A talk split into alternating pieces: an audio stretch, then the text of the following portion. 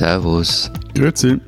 Und hallo, willkommen zur mittlerweile 37. Ausgabe unseres Transalpinen Podcast mit Lenz Jakobsen, Politikchef bei Zeit Online in Berlin. Matthias Daum, Leiter der Schweizer Ausgabe der Zeit in Zürich.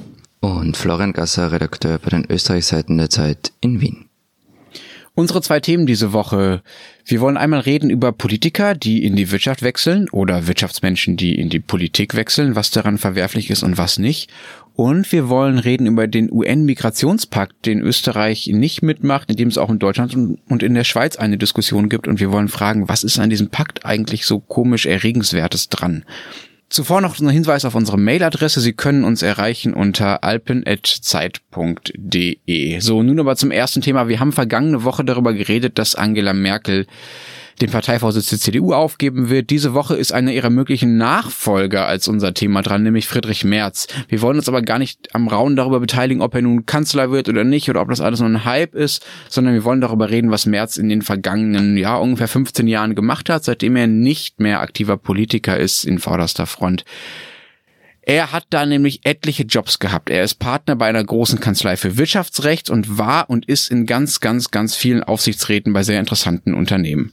Also unter anderem sitzt Merz bei der Schweizer Stadler Rail im Verwaltungsrat. Das ist ein Eisenbahnbauer, der dem ehemaligen SVP-Nationalrat Peter Spuler gehört. Aber Lenz, was, was ich nicht kapiere, äh, auch jetzt im Vorfeld, als wir da die Sendung vorbereitet haben, was ich nicht kapiere, wieso habt ihr in Deutschland eigentlich ein Problem, wenn ein Mann aus der Politik aussteigt wie Merz und dann ein paar Jahre später wieder einsteigt und zwischendurch in der mehr oder weniger freien Wirtschaft Karriere gemacht hat?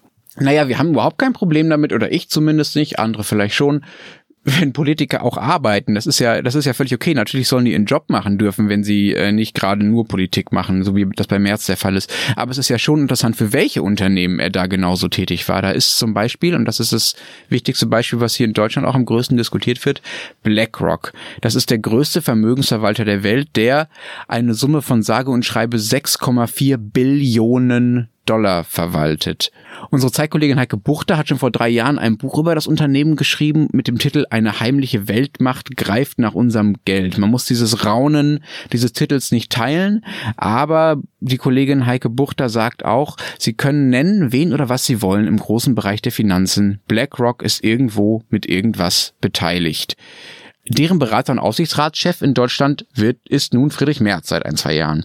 Sein Job dort ist, von der Website von BlackRock habe ich mir das nochmal genauer angeschaut, die Beziehungen mit wesentlichen Kunden, Re Regulierern und Regulierungsbehörden zu fördern. Das heißt im Klartext, Merz soll dafür sorgen, dass BlackRocks Geld möglichst ungehindert fließen kann.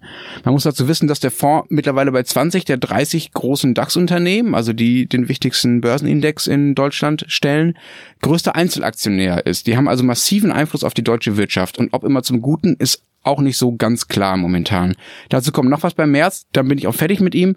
Er sitzt im Aufsichtsrat einer Privatbank, die in Steuergeschäfte verwickelt war, die gerade erst als Cum-Ex-Skandal Schlagzeilen gemacht haben. Vielleicht habt ihr das mitbekommen. Also das ist dieser Skandal, bei dem europaweit über 50 Milliarden Euro an Steuergeldern betrogen wurden, ja, also von Reichen und Bankern zusammen. Und ähm, das ist ja äh, schon etwas, was man ja auch kritisch sehen kann. Die Anwaltskanzlei, für die er arbeitet, bietet unter anderem Beratungen zur Steuervermeidung an. Ja, aber, aber, aber, nochmals, Lenz, also was soll ein, ein Ex-Politiker anderes machen, als jetzt in dieser Liga als solche Jobs, die, in denen er die Aufgabe hat, als Brückenkopf äh, zwischen oder in die Politik und die Verwaltung zu dienen, weil, weil das kann er. Also bei Stadler Rail, um kurz nochmal dieses Schweizer Beispiel zu nennen, da ist ja klar, also wer Eisenbahnen verkaufen will, der braucht gute Connections zu den staatlichen oder zu parastaatlichen Stellen. Dasselbe auch bei BlackRock. Also wenn ich das richtig äh, gelesen habe, wollte der BlackRock-Gründer explizit einen wie den März, nämlich einen, nicht einen Investmentbanker, sondern ein Typ, der, der weiß, wie das äh, politische Deutschland funktioniert als Chef seines äh, Deutschlandgeschäfts oder Aufsichtsratsvorsitzender des Deutschlandgeschäfts. Und dazu, also kommt auch noch nichts von dem ist äh, illegal und äh, ja, ich sehe jetzt auch nicht gerade, was verteufelswert ist, wenn ein amerikanischer Vermögensverwalter Anteile an einer deutschen Firma besitzt. Ja, okay, das mag sein, aber man muss ja schon überlegen, was für eine Rolle wechselt er jetzt vielleicht. Ich meine, Merz wird vielleicht Kanzler und dann ist die Frage, ist es das Beste für einen Kanzler, dessen Job es ja ist, Steuern einzutreiben und das Steuergeld zu verwalten, damit möglichst sinnvolle Dinge zu machen und dafür zu sorgen, dass es Steuergerechtigkeit gibt, wenn er sich vorher jahrelang damit beschäftigt hat, wie Reiche möglichst viel Geld genau an diesem Steuersystem vorbeibringen äh, Leute, können, ja? Äh, Entschuldigt, eine, eine kurze Intervention meinerseits. Also ich höre euch da irgendwie zu und denke mir die ganze Zeit, worüber reden die? Worüber spricht Deutschland seit Tagen? Also ja, es gibt sicher einige Gründe oder vielleicht einige Gründe, warum Merz nur eine mittellässige Wahl für die CDU ist. Aber ganz ehrlich, also seine Tätigkeit für BlackRock ähm, und seine anderen Dinge finde ich nicht, dass die da dazugehören. Man könnte darüber sprechen, dass da jetzt ein altes, konservatives Männerklüngel wieder nach der Macht greift, dass Merz und Co. für einen Konservativismus stehen, der nicht von gestern ist, sondern vielleicht sogar von vorgestern. Also schaut euch an, Energiepolitik, Sozialpolitik, also die Positionen, für die er steht. Wobei, aber der Begriff Abendpakt, der ist schon geil. Also das, ja, ja. das, das muss man sagen. Das, äh, eine, eine, wir sollten auch mal irgendeine Verschwörung planen und sie nach einer Hügelkette benennen. Das wir sind doch eh längst der Alpenpakt. ich meine, Nee, aber, aber klar, eben, also wie du richtig sagst, der Mann ist 62, war mal voll im System dann weg, wird jetzt als so Heilsbringer gefeiert. Also das irritiert mich jetzt vor allem als außenstehender Beobachter. Ich sagte nur St. Martin, da ging das schon mal irgendwie schief. Und ja, und noch, noch, also vielleicht noch mal kurz auf deine Frage vorher, Lenz, deine Bemerkung. Also mal abgesehen davon, dass sie gleich ein BlackRock gleich Steuervermeidungsvehikel meines Erachtens etwas zu einfach ist, es weiß wohl niemand besser, wie man ordentlich Steuern eintreibt, als just jene Typen, die sich jahrelang damit beschäftigt haben, wie man möglichst wenige Steuern bezahlt. Und dann noch eine Klammerbemerkung, ohne jetzt das jetzt genau zu wissen, ich zweifle aber daran, ob Herr Merz in seiner Position bei BlackRock wirklich der tief im Operativen drin war, dass er nun wüsste, welche Paragraphen in der deutschen Steuergesetzgebung genau bearbeitet werden müssen, damit mehr Kohle für den Staat übrig bleibt. Also er hatte ja dort auch immer so eine Repräsentationsrolle als Aufsichtsratsvorsitzender. Ja, okay, ist ja kein Wunder, dass du das verteidigst, Matthias. Bei euch ist es ja in der Schweiz sicherlich total normal, dass zwischen Hochfinanz und Politik hin und her gewechselt Oder wird. Oder gleichzeitig. An, ja? Gemacht genau, wird. Genau, alles, alles auf einmal. Also Interessenkonflikte gibt's da bei euch ja gar nicht, oder? Ist ja eh das gleiche Sicher Interesse. Interessenkonflikte, aber, aber ich finde diese moralisch aufgeladene Empörung und dann noch irgendwie mit Weltmacht und Geheim, die uns, uh, ah, also Entschuldigung, da, da dieses... Ich habe nichts von Weltmacht und Geheim gesagt, doch, das war Frau Buchter. Ja, trotzdem, nee, aber das, ist, das, das schwingt so etwas mit, wo ich so finde, Mann, also äh, konzentriert euch auf die Fakten, das, was wirklich zurzeit abgeht, das ist genug spannend. Also das, was Florian vorher gesagt hat, das ist ja, ob jetzt nämlich die, die, die Lösung für die CDU mittelmäßig lässig ist, weiß ich gar nicht, aber vor allem wird es interessant, weil die, die, die, die politischen Karten in Deutschland wieder neu gemischt werden. Aber ja, das, das Schweizer System, das lebt von diesem Wechseln. Es würde gar, beziehungsweise ist eigentlich weniger ein Wechsel, sondern es sind eigentlich Doppelspurkarrieren. Also offiziell hat die Schweiz ja noch immer ein sogenanntes Milizparlament. Also Politik ist hier eigentlich ein Hobby. Und äh, die Idee dahinter, die ist gar nicht so doof. Also, weil das, das Parlament, klingt so wie Nebenerwerbslandwirt. ja, aber, aber es hat was, das hat was, das hat was, weil das, also das Parlament sollte eigentlich, das ist die Idee dahinter, die Lebensrealitäten der man möglichst vieler Leute im Land abbilden. Stimmt natürlich so auch nicht. Hat unglaublich viele Juristen und zum Beispiel kaum äh, oder wenige Ingenieure zum Beispiel im Parlament. Aber trotzdem, wer eigentlich dort sitzt, sollte immer noch mit einem Bein im außerparlamentarischen Berufsleben stehen und so den Kontakt das zu dieser Welt. Das ist in der Schweiz nun mal das Bankerleben, ja? Nein, aber das ist irgendwie, nein, überhaupt nicht. Das ist, wie gesagt, das geht ja um alle Branchen. Und äh, damit er auch nicht den Kontakt zu dieser zu dieser Welt verliert. Das ist, in der Realität sieht das etwas anders aus. Also de facto sind viele Parlamentarier jetzt Semi-Berufspolitiker, vor allem, aber vor allem linke Parlamentarier, weil das halt für die eine interessante Karriere ist, auch pekuniär. Aber ja, die, diese, diese Auf, oder diese Empörung, sorry Lenz, da habe ich jetzt wirklich etwas Mühe. Also, weil das kann ja auch sinnvoll sein, anstatt ein, ein Berufsparlament zu haben, wo du so eine, die Gefahr läufst, an eine Politikerkaste, die zwar, ja, die, die dann in anderen Interessenkonflikten drin ist, indem sie nämlich einfach rein ihrer eigenen Partei und dadurch wieder dem eigenen, also deren Machterhaltung verpflichtet ist. Äh, ich weiß jetzt auch nicht, was schlimmer ist. Hm, okay, aber dann lass uns mal darüber reden, was denn die Fälle sind, die irgendwie skandalisierenswert sind, wenn es überhaupt welche gibt. Ob ich dazu empfindlich bin bei März, dessen Fall ich jetzt auch nicht per se einen Skandal finde, aber zumindest thematisierenswert, ja. Wie ist das denn bei euch in Österreich, Florian? Gibt es da Fälle, wo du sagen würdest, boah, das geht irgendwie gar nicht? Was sind da die, die Wechsel zwischen Politik und Wirtschaft? Ja, also es, Seitenwechsel gibt's immer, das ist ähm, total üblich. Also der Klassiker ist zum Beispiel als ÖVP oder Ex-ÖVP-Politiker irgendwie in das Raiffeisen-Universum wechseln. Ähm, andere, wie zum Beispiel Alfred Gusenbauer, werden international umtriebige Berater. Also der Ex-SPÖ-Kanzler berät zum Beispiel den kasachischen Präsidenten. Also man muss dazu sagen, Gusenbauer ist sicher auch... Das ist die kleine Variante von Gerhard Schröder, ja, der Putin berät. Ja, genau. Also die... Ähm, Gusenbauer ist aber sicher auch der, der umstrittenste Fall. Also sein Name taucht immer wieder irgendwo auf, zuletzt in der Anklage gegen Trumps früheren Wahlkampfmanager Paul Manafort. Ist von Zahlungen an eine Habsburg Group die Rede, geleitet von einem Ex-Kanzler. Aber jetzt abgesehen von diesen Ausweisen, hey, man, was sollen die Leute tun? Die müssen noch irgendwas hackeln. Übrigens, manche sehen das auch in Österreich, nicht nur in der Schweiz, als hehres Prinzip. Also bei den Neos, den Liberalen, da darfst du überhaupt nur so und so lange in gewählten Funktionen sein und dann musst du dich wieder verkrümeln. Die Idee, man soll eben nicht von der Politik abhängig sein. Ich persönlich finde übrigens diese Regelung nicht sehr ideal, gleich wie es in der Schweiz Das ist interessant. Sind. Wisst ihr, wisst ihr, welche Partei diese Regelung in Deutschland auch hatte? die AfD, die hatte mal eine, hat mal eine Regelung beschlossen vor ein paar Jahren, dass Leute, bevor sie ins Parlament für sie dürfen, ich glaube mindestens fünf Jahre berufstätig sein müssen. An diese Regel haben sie sich aber selbst nie gehalten, weil sie das Personal dafür gar nicht hatten. Da sind reihenweise junge Leute oder Arbeitslose, die seit Jahrzehnten arbeitslos sind in den Parlamenten, weil sie einfach äh, sonst die Sitze nicht besetzt bekommen gekriegt haben. Die haben sich dann für ihre eigenen Regeln nicht mehr interessiert. Mhm. Aber das ist typisch AfD, das hat mit unserem eigentlichen Thema nichts zu tun. Aber wie sehr stören denn diese Wechsel die Leute in Österreich? Also hier in Deutschland gab es ja durchaus Fälle, was weiß ich, ähm, Ronald Pulfaller, der vom Kanzleramt in, in den Vorstand der Deutschen Bahn gewechselt ist. Da gab es schon Aufregung rum. Bei euch in Österreich ist es auch allen egal, ähnlich wie in der Schweiz? Na, überhaupt nicht. Also egal ist es nicht. Es ist von Fall zu Fall unterschiedlich. Also wo Gusenbauer überall mitmischt, das stört schon viele, nicht zuletzt in, in, der, in seiner eigenen Partei. Was dann dieses Jahr groß wurde, wir haben ja schon mal drüber gesprochen, war, die, war Eva Klawischnik, die frühere Chefin der Grünen, die zum Glücksspielkonzern Novomatic wechselte. Ähm, dem hat sie als Politikerin noch vorgeworfen, dass er sich Gesetze kaufen könne. Ähm, das war natürlich ein totaler Tiefschlag, weil die Grünen eigentlich bis dahin eine recht weiße Weste hatten und und es ist jetzt so was auf die Mühlen jener, die halt irgendwie sagen, alle Politiker seien Ja, ja aber, aber genau da, da, da sind wir doch beim Kern des Problems. Also es, ist doch, es geht doch auch darum, wie sehr jemand dann auch seiner Linie oder ihrer Linie treu bleibt. Also wenn eine grüne Politikerin zuerst irgendwie in ihrem Politikerinnenleben eine Glücksspielfirma geißelt und dann nachher lässt genau. sie sich von ihr bezahlen, finde ich das wirklich etwas anders, als wenn jemand ähm, wie ich... Wie Merz, der immer für Deregulierung war voilà, und dann... Ja, ja, und, und, da kann man gegen seine Positionen sein. Und, und äh, ehrlich gesagt, ich, ich, ich äh, also es gibt unglaublich viele Punkte, bei denen man BlackRock kritisieren kann, man kann Merz kritisieren, man kann seine Politik kritisieren, man kann äh, die ganzen Ideen, die dahinter stehen, kritisieren.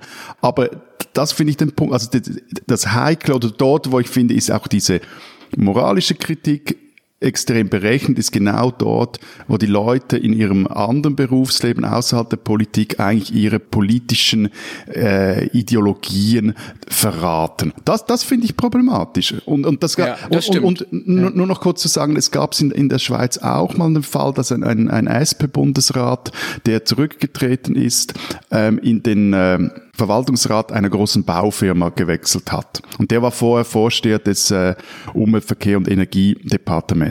Und das hat zum Beispiel hier auch für Irritationen gesorgt. Aber das andere, nur noch das zu sagen, das, das ist einfach eben ist Teil des Systems und das System hat aber auch Probleme. Also das haben wir auch schon mal darüber gesprochen, über das Beispiel von, von Blocher, also von Christoph Blocher oder jetzt seiner Tochter Magdalena Martullo Blocher. Also wenn du so eine Machtballung dann hast, wenn du politisch mächtig bist, wenn du noch viel Geld hast, in einer Partei groß drin. Das hat dann auch, das kann dann auch kritisch werden, aber es ist mal nicht per se moralisch verwerflich, dass man sowohl das eine wie das andere macht. Also hm. ganz ehrlich gesagt, mir sind sogar auch lieber oder auch Wirtschaftsvertreter lieber, die sich politisch engagieren, weil du sonst so eine Zweiteilung der Gesellschaft hast, in der die Wirtschaft irgendwas macht und die Politik hinterherhäkelt. Das hatten wir in der Schweiz anfangs der, der Nullerjahre sehr krass und das äh, kam nicht mäßig gut raus. Okay, okay. Ich finde auch, dass diese, der Punkt der Konsequenz sehr wichtig ist, dass Friedrich Merz einfach privat dann auch das beruflich gemacht hat, wofür er auch politisch stand. Das stimmt. Das ist ein gutes Argument dafür, das nicht Oder so kritisch zu sehen, was er da tut. Beispiel noch, Entschuldigung noch schnell. Rösler zum Beispiel von der FDP, der, der, der ja fürs WEF jetzt arbeitet, das, das ist ja auch in, in einer Linie. Das finde ich jetzt auch mäßig problematisch. Aber zum Beispiel habe ich wirklich mehr Mühe mit euren, also seien es deutsche oder österreichische Sozis, die sich dann, dann mit irgendwelchen Autokraten an die Brust werfen.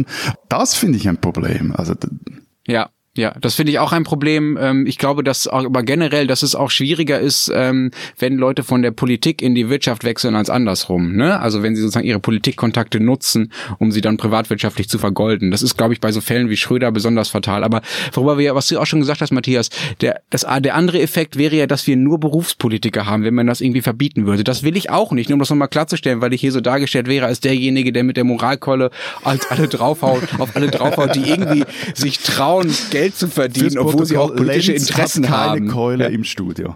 genau. Und ich bin sonst derjenige, der moralisierende Debatten eigentlich immer total schrecklich findet. Ähm, aber ähm, nur um es mal klarzustellen, ich will auch keine kein Parlament rein aus Berufspolitikern und da geht die Tendenz ja leider hin, ja? Also kennt ihr die Drei-Saal-Karriere? Sagt euch das was? Nope. Also vorweg, ich werde diese Aversion gegen Berufspolitiker nie so ganz verstehen, aber was ist die Dreisaalkarriere? Keine Ahnung. Kreissaal, Hörsaal, Plenarsaal. Das sind die drei Säle all jener, die von Geburt über Uni direkt im Parlament landen. Das ist natürlich etwas böse, das ist ziemlich böse. Ich kenne auch sehr viele Menschen, die äh, einen sehr guten Job machen aus meiner Sicht, äh, die auch dieser Karriere entsprechen. Aber irgendwas ist da schon dran, ja. Also dass es äh, sehr viele Leute gibt, die sehr elegant ins Parlament reinlaufen, ohne irgendeine Berufswelt intensiv zu kennen.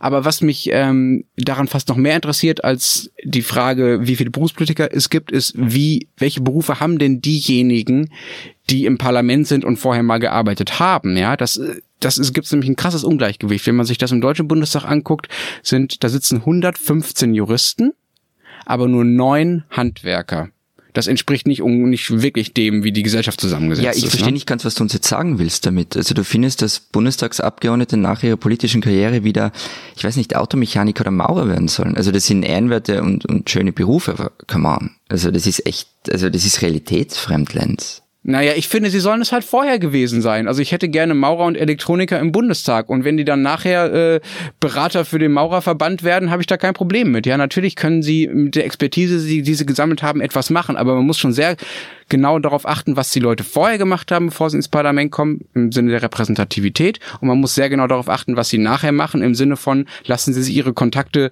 vergolden auf eine Art, die ich anrüchig finde. Und ja, ich sag's jetzt, die ich moralisch anrüchig finde. Diesen Österreicher sollten Sie kennen. Vor einigen Wochen stand ich mit Matthias in einer Buchhandlung am Hamburger Bahnhof und wir suchten nach Reiselektüre. Relativ ungefragt drückte ich ihm ein ganzes Leben von Robert Seethaler in die Hand, ein schmales Buch, in dem eine komplette Lebensgeschichte erzählt wird. Etwas skeptisch nahm er es, er hörte nicht so gern auf meine Ratschläge, setzte sich in den Zug und bombardierte mich wenige Stunden später mit Nachrichten, wie sehr in die Geschichte gepackt habe, aber auch wie schön Seethaler schreibt. Das hat sie ihm offenbar angetan. Mittlerweile hat Matthias, glaube ich, das ganze Övre des österreichischen Schriftstellers durch, der mittlerweile in Berlin lebt. Ähm, derzeit läuft in den Kinos die Verfilmung seines Romans Der Trafikant, eine Geschichte, die in Wien in den Jahren 37, 38 spielt und in der unter anderem der alte Sigmund Freud dem Protagonisten Tipps für den Umgang mit Liebeskummer gibt oder eher nicht gibt. Ähm, wer Robert Seethaler noch nicht gelesen hat, der ist zu beneiden und sollte es auf alle Fälle nachholen. Er ist ein Österreicher, den man kennen sollte.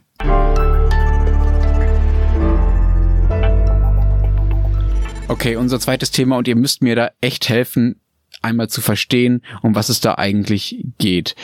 Um was da bei euch los ist. Irgendwie haben sich eure Länder in den Kopf gesetzt, etwas sehr ernst zu nehmen, was doch sonst eigentlich niemand so wirklich ernst nimmt, nämlich eine äh, sicher sehr gut gemeinte, aber sehr unverbindliche Absichtserklärung der Vereinten Nationen, ja? Richtig gut, verstanden? Gut, aber Moment, lieber Lenz, was durfte ich am Sonntag auf Zeit Online lesen?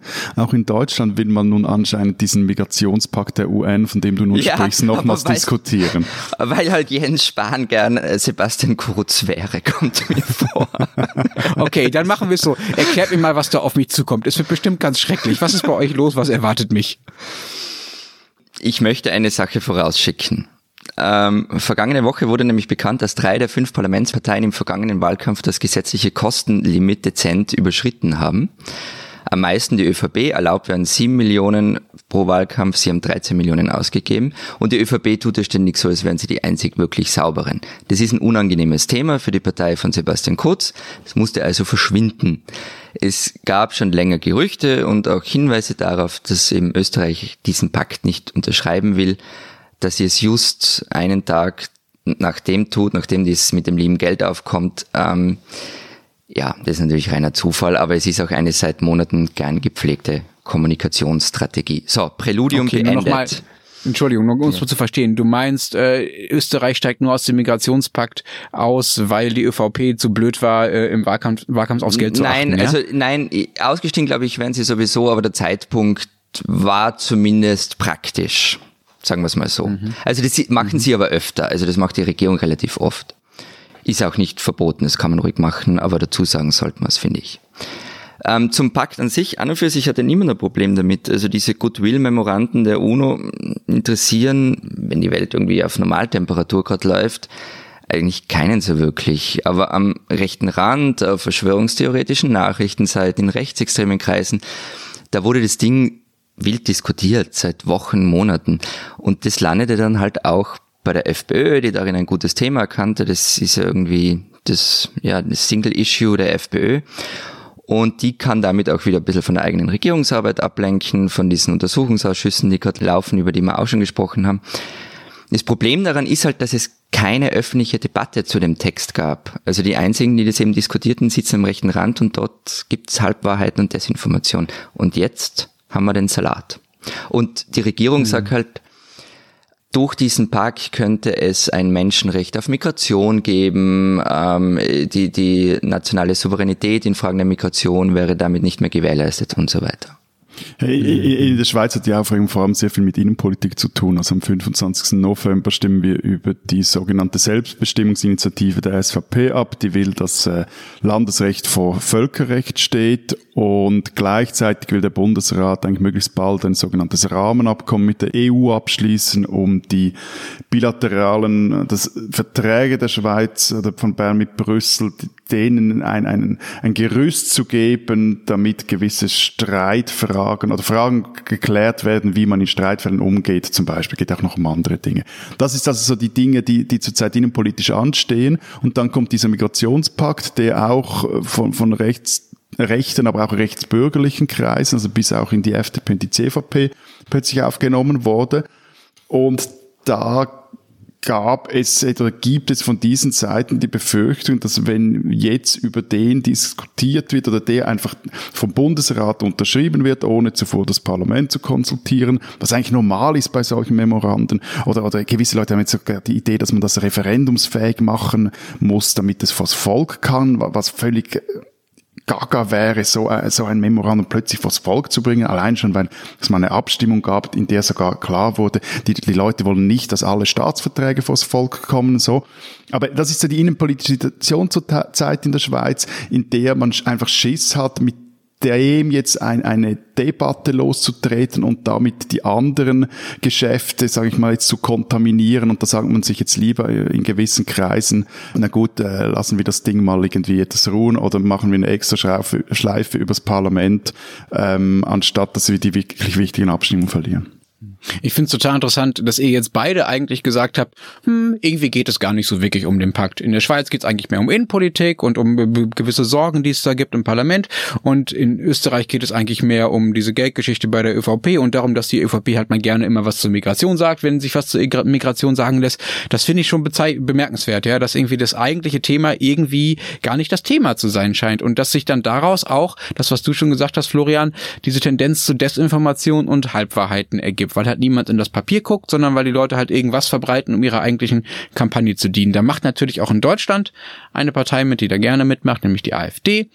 Deren Fraktionsvorsitzende hat zu diesem Migrationspakt gesagt, das sei ein Umsiedlungsprogramm, das in Europa keinen Stein mehr auf dem anderen lässt. Und die Partei hat extra eine Website eingerichtet, auf der ein Countdown runterläuft, bis, die, bis, der, bis dieser Pakt unterzeichnet werden soll. Das ist im Dezember irgendwann. Und das finde ich schon ganz schön übel. Aber die AfD regiert hier halt nicht und kann halt ihre Kampagne fahren, die bisher noch nicht so wahnsinnig groß verfängt. Ein paar CDU da wollen auch drüber reden, aber selbst die sind ein bisschen seriöser. Und was ich nicht ganz verstehe, Florian, äh, sorry, auch wenn ich da so nachhake, nachhake, wie kann es denn sein, dass so eine Kampagne wie die von der ÖVP oder von der Regierung in, in Österreich erfolgreich ist, wenn das einfach Quatsch ist? Müssten nicht alle Medien, alle seriösen Politiker, die es ja bei euch hoffentlich noch gibt, so lange diesen Halbwahrheiten und dieser Desinformation widersprechen, bis auch wirklich allen in der Öffentlichkeit klar ist, dass diese Kampagne Kampagne einfach Unsinn ist und durch diesen UN-Migrationspakt eben nicht der Untergang für Österreich droht?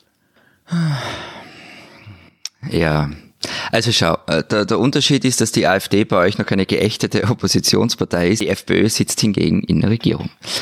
Und die mhm. behauptet munter, also ich weiß nicht, wie viele Aussendungen ich in meiner Mailbox habe, dass dieser Pakt die nationale Souveränität untergräbt. wie schon gesagt, ähm, Migration würde da zu einem Menschenrecht werden. Und sie sagt auch, also Strache hat das im Fernsehen auch schon gesagt, ähm, das Ding sei zwar nicht bindend, aber könne zum Völkergewohnheitsrecht werden. Sie haben sogar einen Juristen gefunden, der ihnen das so aufschreibt, aber man findet halt immer irgendwen für irgendwas. Die meisten anderen Völkerrechtler, die sich zu Wort gemeldet haben, sagen, das ist nicht so.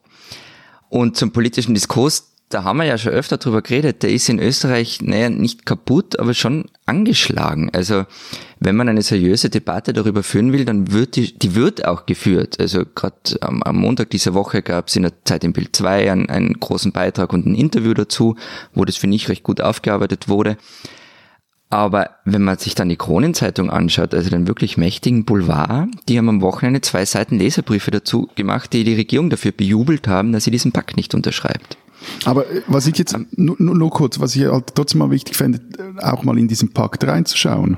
Ja, ja. Also ich meine, da, da stehen halt schon Dinge drin, wenn, wenn du jetzt mal irgendwie dich in, in den Kopf eines FPÖlers, eines SVPlers, eines konservativen CVPlers in der Schweiz, eines AfDlers versetzt, dann steht halt da so Sachen drin, dass deren Welt, die deren Welt anscheinend völlig diametral entgegenlaufen. Also nur genau, ein Beispiel. Na, also man kann auch drüber reden. Also ich finde nicht, dass man nicht darüber sprechen sollte, aber es gab halt keine Diskussion dazu. Genau, aber nur kurz zu sagen, wieso, äh, oder zu erklären, wieso, dass das so alles, also diese Triggerpunkte auslöst bei diesen Parteien. Also da steht Ziel 16, Befähigung von Migranten und Gesellschaften zur Verwirklichung der vollständigen Inklusion und des sozialen Zusammenhalts. Da, da, da, da. Um diese Verpflichtungen zu verwirklichen, werden wir aus den folgenden Maßnahmen schöpfen. Wir werden, und dann steht zum Beispiel unter Punkt H, multikulturelle Aktivitäten durch Sport, Musik, Kunst, kulinarische Feste, ehrenamtliches Engagement, da, da, da, da, unterstützen, die das gegenseitige gegenseitige Verständnis und die Wertschätzung der Kulturen von Migranten und Zielgesellschaften fördern. Das ist halt in den Augen oder in den Ideologiewelten dieser Klar. Kreise ist das wirklich des Teufels. Oder auch etwas, das auch uns angeht, unter Ziel 17, Entschuldigung noch schnell, ähm, da geht es darum, Diese dass Mediengeschichte genau, ist der Punkt 17. Und, und, unter voller Achtung der Medienfreiheit eine unabhängige, objektive und hochwertige Berichterstattung durch die Medien fördern, unter anderem durch Sensibilisierung, Aufklärung etc. Also das, das so, aber nachher lass uns über diese Punkte alle sprechen. Also man kann ja über alle diese Punkte, man kann über das Papier, man kann es ablehnen. Das ist ja überhaupt kein Thema. Die Frage ist, mit welchen Argumenten lehnt man es ab? Genau, aber, da, das, aber das ist, finde ich, ist einfach ein wichtiger Punkt, dass man wir jetzt nicht so tun können, als seien die alle völlig gaga, weil sie und jetzt diesen Pakt es ist, nicht wollen. es ist halt nicht bindend, das kommt schon auch noch dazu. Mhm, genau, also das, zwei Sachen dazu auch. Also ja, wir können da gerne auch nochmal drüber reden oder vielleicht entspinnen sich ja in unseren Ländern auch noch eine sachliche Debatte. Vielleicht kriegt Deutschland das ja besser hin als eure Länder, dass darüber diskutiert wird. Das ist, halte ich nicht für ganz unwahrscheinlich, eben wegen dem, was sie am Anfang gesagt hat, weil sich auch die CDU da jetzt einschaltet und die ja durchaus differenzierter darüber sprechen könnte, hoffentlich, was genau da wirklich drin steht. Ich persönlich verstehe nicht so ganz, warum man Rücksicht darauf nehmen muss und das nicht abtun kann, wenn die AfD oder die FPÖ oder die SVP etwas ablehnen will, wo drin steht, steht, dass die Medienberichterstattung qualitativ hochwertig sein soll, ja, oder dass man irgendwie mit Aussendern auch mal zusammen essen soll, so. Das finde ich ehrlich gesagt egal von wem das kommt und egal, ob es das als öffentliche Position gibt, erstmal völlig daneben. So, ja. Das ist das eine. Das andere ist die Frage, ähm, das Ding ist nicht bindend. Das ist ja das, was ich am Anfang schon sagte. Das, das tut ja niemandem was. Da kann ja drinstehen, was will. Da, da muss ja nicht Herr Strache oder sonst wer irgendwas deshalb seine Politik ändern. Gut, aber dann kannst Deswegen du mal die Frage, aber, ja, was, aber das ist eine Bankrotterklärung ja, für die UN und zahlreiche UNO-Papiere. Wenn du einfach sagst, es steht ja eh nichts drin, nein, das kannst du Scheiß ja eh Das ist die Funktionsweise der internationalen Organisationen, dass sie niemands irgendetwas zwingen können. Niemand kann auf internationaler Bühne irgendwen zu irgendwas zwingen ohne Krieg oder, oder wirtschaftliche Sanktionen. Das macht die UN nicht. Deshalb ist es immer so, dass das folgenlos ist. Alles, was die UN macht, ist unverbindlich. Es ist doch natürlicherweise so. Man hofft darauf, dass es irgendeine Art von Richtlinien vorbringen kann und dass sich Leute freiwillig daran orientieren, aber die, die können doch nicht gezwungen werden. Aber Moment, Moment, Lenz, ich, ich finde, was du jetzt sagst, es ändert nichts in unseren Ländern und so weiter, das stimmt schon, aber das Ganze hat natürlich eine, eine symbolische Wirkung und als alter Politologe kennst du diese Macht der Symbolik in internationalen Beziehungen. Also Österreich hat gerade den EU-Ratsvorsitz, es ist, äh, es hat, ist UNO-Sitzland, also in Wien ist die UNO-City, das ist schon ein großes Ding, wenn Österreich diesen Pakt, den Österreich selbst mitverhandelt hat, also Sebastian Kurz hat diesen Pakt mitverhandelt, dann plötzlich daherkommt und sagt, hm, nein, eigentlich wollen wir nicht mehr. Hm, hm, okay, okay. Aber was ändert es denn? Also wenn jetzt die, eure Länder den alle nicht unterschrieben haben und die USA ja übrigens auch nicht und Australien auch nicht und Ungarn zum Beispiel auch nicht. Genau, und es gibt jetzt einen Dominoeffekt in Europa. Darauf würde okay. ich einiges wetten. Und, und glaubt ihr, dass das irgendeine, irgendeine Konsequenzen für irgendein Leben von irgendeinem Menschen haben wird, wenn Länder aus diesem Pakt aussteigen? Dann bin ich wiederum bei Matthias und kann sagen, dann kann man die UN, kann man ganz viele UN-Papiere schreddern dass wenn wir sagen, solche Papiere mhm. müssen morgen Auswirkungen auf das Leben der Menschen haben. Vielleicht langfristig. Noch eine Bemerkung, also was ja völlig absurd ist, dass es ja eigentlich darum geht, hier so ein, ein, ein Gerüst zu schaffen, mit dem man die, die, die globalen Migrationsbewegungen besser managen kann und da eigentlich, und das finde ich ein völlig absurder Punkt, da gerade Kleinstaaten wie die Schweiz oder Österreich eigentlich ein extrem vitales Interesse daran haben müssen, damit solche internationalen Memoranden oder was, wie man das dann auch immer nennen will, existieren, weil die halt, also weil unsere Länder nicht einfach sagen können, äh, jetzt ist es uns wurscht. Jetzt, wir machen es jetzt in eigene Regie. Also Migration ist ein internationales Thema und lässt sich nicht national regeln. Punkt. Die spinnen, die Österreicher es gibt ja eigentlich nichts, was ich an Wien so wunderbar finde wie die Morbidität in dieser Stadt. Ja, völliges Klischee. Und deshalb bin ich sehr, sehr dankbar, dass die Stadt, genauer gesagt die Bestatter in Wien sich alle Mühe geben, das einmal mehr zu bestätigen. Die haben nämlich gerade eine Kampagne gestartet, zu der unter anderem ein Online-Shop gehört, mit dem sie ja für sich werben, aber irgendwie auch fürs Sterben, könnte man sagen. Man kann sich beispielsweise nun bei den Bestattern in Wien ein Zigarettenetui mit dem Hinweis Rauchen sichert Arbeitsplätze Bestattung Wien kaufen. Oder schön auch ein T-Shirt mit dem Spruch Friedhöfe Wien, hier liegen sie richtig. Eins noch ganz kurz. Ähm, der letzte Wagen ist immer ein Kombi. Dazu das Bild eines Bestattungswagen auf einem schwarzen T-Shirt. Auf die Idee sind die Bestatter gekommen, weil die in dem Museumsshop, den es im Wiener Bestattungsmuseum gibt, natürlich gibt es in Wien ein Bestattungsmuseum, einfach so viel von diesem Zeug verkauft haben, dass sie entschieden haben, das Ganze auch online vertreiben zu müssen, um mit diesem Mobilitätsruf von Wien Geschäfte zu machen. Das ist natürlich völlig irre, aber liebe österreichischer Bestatter, vielen Dank, dass ihr so spinnt.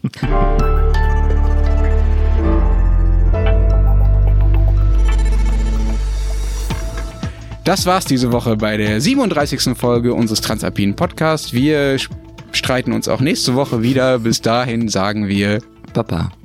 Adieu. Und tschüss.